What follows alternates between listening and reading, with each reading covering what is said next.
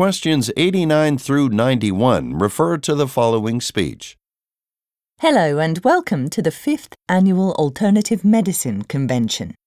This event is designed to educate medical professionals on current trends and developments within the field. Throughout the day, leading doctors and scientists from around the country will be giving presentations. I encourage you all to attend as many of the educational lectures as possible. In addition to these talks, informational displays and stalls have been set up around the facility. As a final reminder, a party will be held this evening exclusively for attendees of the convention. It will offer a great opportunity to socialize with other guests, so you won't want to miss it.